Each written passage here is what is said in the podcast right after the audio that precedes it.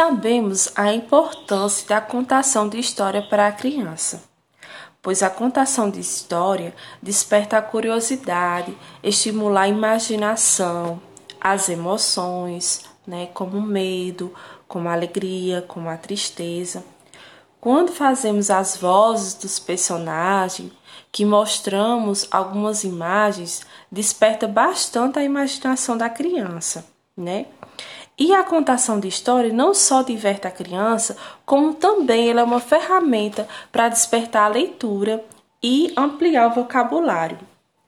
Diante dessa pandemia, é, quando gravamos as histórias, podemos também realizar diversas atividades, né? E com a participação da família. A família pode interagir também fazendo parte dos personagens da história. O papai pode fazer uma voz mais grossa diante de algum personagem da história, a mamãe também participar. A criança ela pode utilizar objetos que ela tem em casa para é, realizar uma contação de história ou até mesmo ela criar a história. Podemos utilizar fotos também da família como sendo os personagens.